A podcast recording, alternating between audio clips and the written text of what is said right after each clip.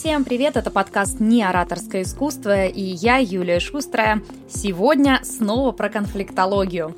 Знаю, знаю, многие любят именно этот раздел, потому что в нем много таких, знаете, реальных советов, как общаться иногда даже с не очень адекватными людьми, а иногда с адекватными, но не очень хорошо настроенными лично к вам. Так или иначе, сегодня мы обсуждаем хейтеров – вот прям, знаете, таких классических. Причем это не обязательно хейтеры из интернета. Часто это бывают люди в вашей жизни, которые просто привыкли все подряд критиковать. И сегодня я вам расскажу про их самые любимые приемы. Возможно, что-то вы прямо узнаете. Начну с двух историй, наверное. Первое, нужно сказать, что у меня есть постоянный хейтер. Как понять, что ты действительно хороший блогер? У тебя должен быть постоянный хейтер, который без конца пишет, что ты делаешь в этой жизни не так. У меня такая женщина есть, она мне пишет довольно давно, уже года три. Да, года три, с тех пор, как у меня ребенок появился, действительно. И второе – это хейтеры, которые появились в моей жизни, когда у меня вышло интервью на крупном канале у психиатра. И, соответственно, на примерах вот этих я буду сегодня разбирать основные любимые такие приемы хейтеров. Давайте вот с чего начнем. С основного принципа вообще речевой самообороны. Основной принцип – это понимание цели разговора. Цель разговора у нас всегда может быть только эмоциональная, либо рациональная. То есть, грубо говоря, вы либо удовлетворяете свое эго за счет общения с человеком, что, как правило, делают хейтеры, они какими-то эмоциями подпитываются. Либо второе, вы пытаетесь от него добиться чего-то конкретного. Ну, я, например, вела диалог с тем же автором большого канала на тему того, чтобы мое интервью там появилось. У меня есть цель, да, у меня есть конкретная цель. Я периодически веду диалоги для того, чтобы с них получить конкретные переписки. Это рациональная цель, да, это тоже рациональная цель. То есть я не веду диалоги просто ради того, чтобы самоутвердиться. Если вы внутри себя с этим маленьким нюансом не разобрались, то дальше будет сложно. Мы с этим разбираемся на самом первом этапе, когда работаем с речевой самообороной на практикуме по конфликтологии. Там мы прям разделяем эти цели и учимся вычленять свои же собственные мотивы. Теперь давайте про мотивы хейтеров. Хейтеры – это часто люди, которым чего-то не хватает в их собственной жизни. Ну, потому что человек, у которого все в жизни в балансе, он не будет сидеть и залипать на чужую жизнь, это как раз нормально. И хейтерские комментарии – это часто показатель внутреннего скажем так, неспокойствия или внутренней нестабильности самого человека. Но писать ему об этом явно не стоит. Это просто нужно внутри себя понимать для того, чтобы понимать, как с ними общаться. И тут можно сказать, что с ними можно вообще не общаться, но если вы где-то в публичной среде или хейтер есть среди ваших знакомых или родных, то нафига портить отношения? Можно же спокойно вырулить без вреда для себя, для этого человека и абсолютно не токсично это сделать. Итак, Первое, что делают блогеры, это понижают по шкале. Что такое шкала? Шкала – это такой прием, когда мы с человеком общаемся и оцениваем для себя, насколько он адекватен. Так вот, хейтер всегда вас пытается либо опустить до своего уровня, либо еще ниже. И здесь э, сразу нужно упомянуть, знаете, как о прямых оскорблениях, типа, да вот ты стерва, ой, сразу видно, она там вот такая-то. Это, кстати, то, что про меня писали в результате интервью как раз что вот сразу видно стерва, сразу видно пилит мужа, да, конечно, сразу видно, вы как прям сразу видите, как я живу. Но мне до этого, в принципе, нет никакого дела. Другой вопрос вот в чем. Часто хейтеры используют более хитрый прием, когда они понижают вас каким-то обращением. Допустим, моя хейтерша постоянно из Инстаграма использует слово «мама». То есть она меня не называет по имени никогда, когда пишет какие-то комментарии или пишет в личку. Она всегда пишет, ой, мама вырядилась гулять, или мама вышла там куда-то. Она, кстати, пишет в основном такие нелицеприятные вещи, то есть для нее каждый мой выход на конференцию или в театр, это я, значит, пошла себе мужиков искать. Ну, это много чего говорят о человеке самом, но здесь нас интересует слово «мама». Смотрите, она не может себя уравнять со мной по какому-то другому принципу. Ну, то есть мы очень по-разному явно живем. Мы очень по-разному относимся к деньгам, судя по тому, что она мне пишет, да, очень по-разному относимся к быту. Но у меня есть ребенок, и вот, ага, все, я нашла, в чем мы с тобой равны. Поэтому ей проще называть меня мама. Так она чувствует какое-то равенство. И точно так же э, хейтеры могут, например, обращаться часто на «ты». Видели, да, такое, что они с человеком не на «вы», а на «ты». Почему? Потому что так им проще человека спустить до себя. Вот этот прием нужно сразу вылавливать и понимать, что именно в этот момент, когда вы откликаетесь на такое обращение, э, соответственно, вы опускаетесь до этого уровня. Но писать банальности типа «мы с вами на «ты» не переходили» не стоит. Я бы в этом случае просто продолжала э, утрированное общение на «вы». То есть прям продолжала бы э, давить. Это было бы более таким эффективным приемом, нежели э, я с вами на ты не переходила, ну как хабальство какое-то. Соответственно, на мама я тоже никак не реагирую, у меня, э, на самом деле, на нее конкретно я вообще никак не реагирую, у меня на это времени нет. Теперь смотрите, следующий прием хейтера, он как бы продолжает, да, это тоже понижение, но понижение с апелляцией к авторитету. В моем случае с интервью здесь очень хорошо показано. А, там а, интервью у меня брал психиатр. Я пошла, зная, какая у него аудитория, но у него очень крупный канал, там почти миллион подписчиков, 800, что ли, тысяч. И для меня было важно именно охват вот этот получить. Теперь смотрите, что пишут многие комментаторы. Да он ее сидит через силу слушает. Да он сидит вот многозначительно молчит. Браво, Василий, вы сразу ей поставили диагноз. То есть, понимаете, они за него решают, что он обо мне думает. А он, кстати, обо мне так не только не думает, он ко мне на конфликтологии учиться идет. И в некоторых моментах он мне признался, что сам не знал, что мне ответить, потому что, ну, как бы очень тяжело. Очень хочу пройти курс по конфликтологии у мастера. Имел возможность наблюдать ее и на практике, и на интервью. Мне очень понравилось, как мы общаемся. Понимаю, что это очень крутые инструменты, рабочие. Сам часто даю интервью и, соответственно, и беру интервью у людей. Поэтому вот есть у меня такая новогодняя мечта улучшить свои коммуникативные навыки, научиться выстраивать нормальные диалоги зачастую с невозможными интервьюируемыми, которым очень тяжелый подход. Поэтому у меня большие ожидания от курса. Знаю, что это супер профессионал. Считаю, что все будет хорошо. Да, это сейчас э, было сообщение как раз от Василия, которое он мне прислал. Он действительно идет ко мне учиться. Но здесь нужно понимать прием. Когда хейтер не может уравняться с вами, он начинает ссылаться на какие-то авторитеты. В данном случае это конкретный человек, но это не всегда конкретика. Бывают фразы из разряда «да все нормальные люди давно знают что, а ты вот там то-то, то-то, то». Ой, да нормальные люди не носят такое, а ты вот та-та-та. Ну, ссылка, кстати, на нормальных людей, она всегда такая очень хейтерская. Имейте в виду, что это апелляция к авторитету. В данном случае нужно выбить эту почву из-под ног. А, я, конечно, это с хейтерами делать не стала, потому что, ну, смысл мне с ними спор вступать. У меня тут нет рациональной цели, да. Но если у вас есть рациональная цель, имеет смысл конкретизировать вопрос. А нормальные люди это кто? А какой конкретно пример ты можешь привести, ну и так далее. То есть чем больше мы углубляем и уточняем вопрос и избавляемся от обобщений, тем меньше у хейтера э, возможности с вами вести диалог в таком ключе. В случае, если бы я, например, реальный диалог вела с хейтерами по поводу Василия, я бы спросила, а это он вам сам сказал? странно, а со мной он разговаривал совсем о других вещах, ну и так далее. То есть в данном случае я бы обратилась непосредственно к авторитету. Теперь смотрите, еще один очень любимый такой хейтерами прием – это синдром спасателя. Здесь нам нужно обратиться к треугольнику Карпмана и посмотреть внимательно, как это работает. Кто слушал мои предыдущие подкасты, думаю, для вас это не станет э, открытием. Но кто подкасты не слушал, объясню. Треугольник Карпмана – это такая штука, на которой основаны все конфликты.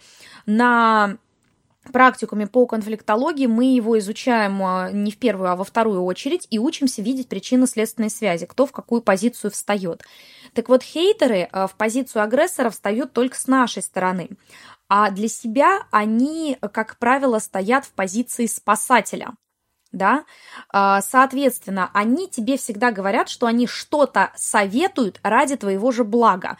Вот сейчас а, прочитаю вам переписку. Я, кстати, там на некоторые комментарии отвечала и как раз получила нужные мне примеры вот для этого подкаста. Смотрите, неприятная, нахрапистая такая, говорит только о себе, любимой, только с восхищением, с порывами, очень громко и навязчиво. Заполонила собой весь эфир, нарцисска, наверное, прям самовлюбовалась и самовосхищалась. Я пишу комментарий, вы сейчас поймете, что я здесь еще сильнее раздражаю человека. Да, я люблю себя, чего и вам желаю.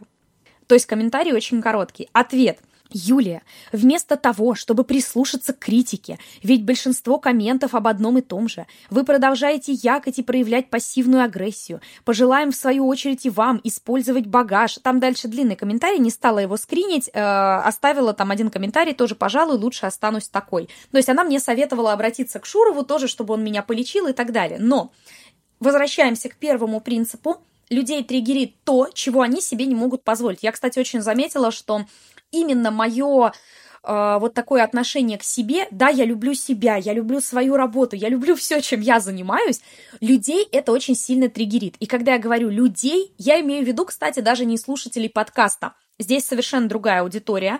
А вот те, кто сидят, как правило, на Ютубе, ВКонтакте, там очень много людей, знаете, таких, которые озлобленные на весь мир, и им кажется, что если они не могут любить себя, то у других такого права тоже нет. То есть мы снова понимаем, что человек пишет не обо мне, он пишет о себе. Но самое главное, что мы замечаем в этом посыле, она не может признать, что она просто отказывает мне э, в праве любить себя. Она пишет, что это ради моего же блага. Посмотрите, сколько людей вам пишут, что вам бы поменьше любить себя. Слышите, как со стороны это звучит? Это же вообще ненормально. Но если к этому добавить «прислушайтесь к критике», или «я же хочу сейчас тебе помочь», между прочим, этот прием используют не только хейтеры.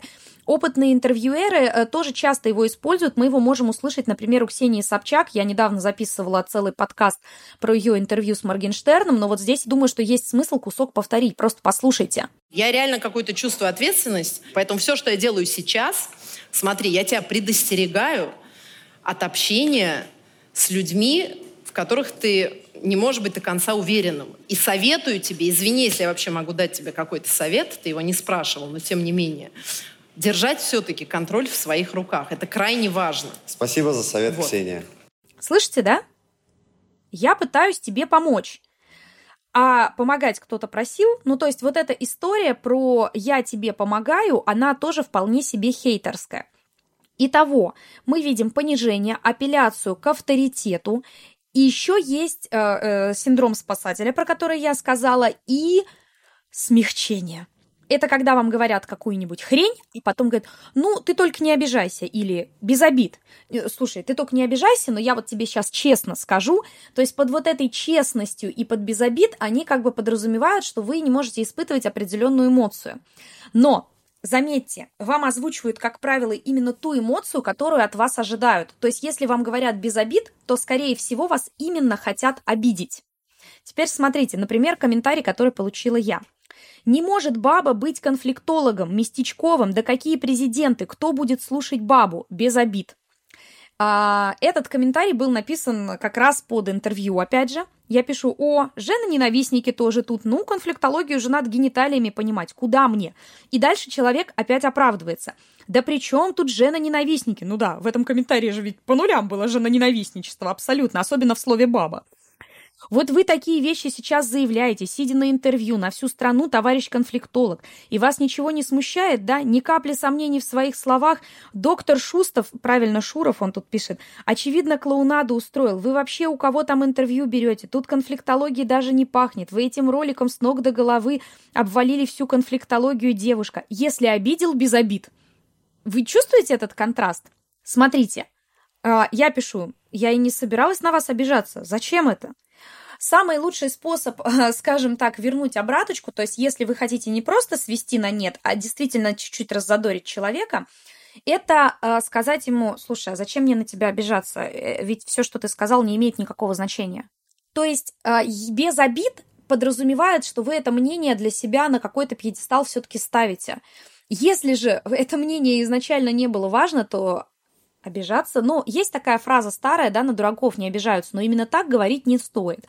Стоит просто проявить недостаточное внимание к тому, что ты сказал. Прости, что ты сказал? Ты сейчас говорил что-то про конфликтологию, я просто не очень хорошо расслышала. То есть в разных ситуациях разные способы проявления невнимания помогут, но чем они активнее, то есть можно сказать, что вы не услышали. Извини, я просто не очень внимательно тебя слушала. Что ты там сказал про конфликтологию?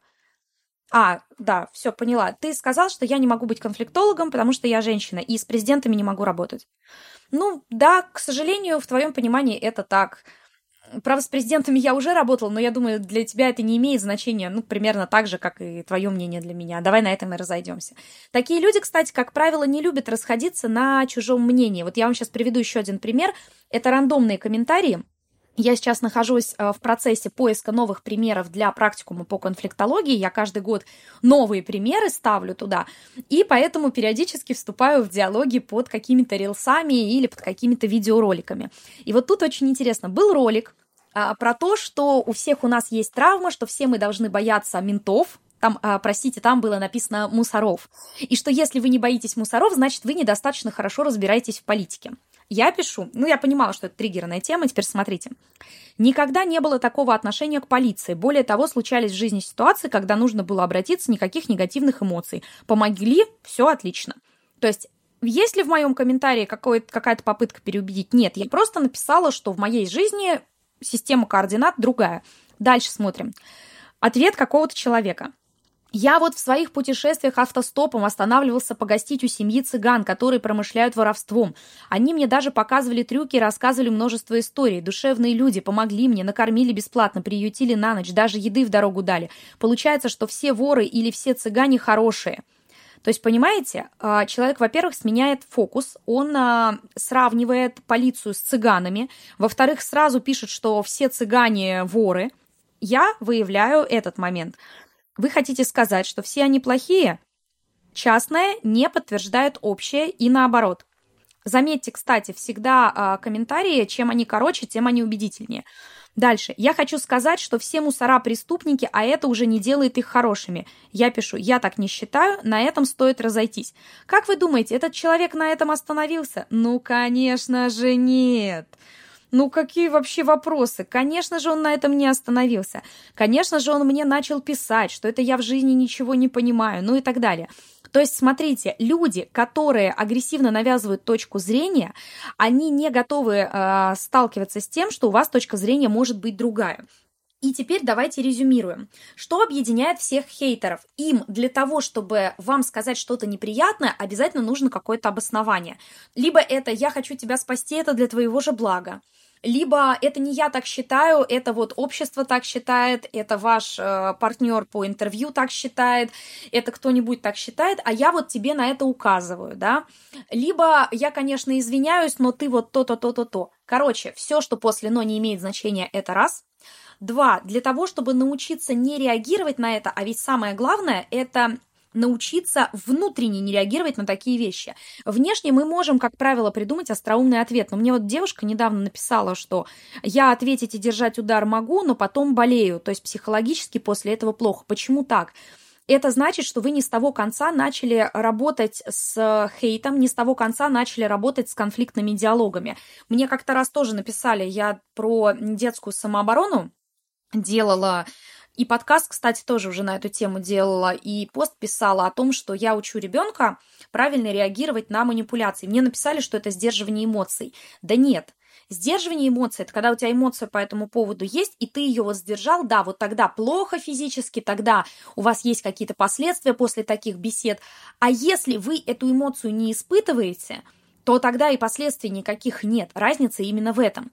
Выход из треугольника Картмана в общении с э, такими людьми – состоит в том, что вы усваиваете основные правила конфликтологии. Вы учитесь находить причину, по которой человек вам это пишет, и учитесь понимать, как эта причина должна или не должна отразиться в вас. Вот это очень важно чтобы в момент, когда вам говорят, ты слишком много говоришь о себе, у тебя там вот везде я, я, я, да я знаю, что я много говорю о себе, это моя проблема с детства. И знаете, что самое интересное? В маленьком городе это было проблемой, мне всегда это ставили в вину, так же, как это сделали те люди в комментариях. Но когда я переехала в Москву, это оказалось моим самым сильным качеством. Понимаете? Вы задаете себе вопрос, то, что мне написали, это правда? Вы можете ответить, да, это правда. Как правило, пишут правду. А то, что мне написали, это мой плюс или мой минус?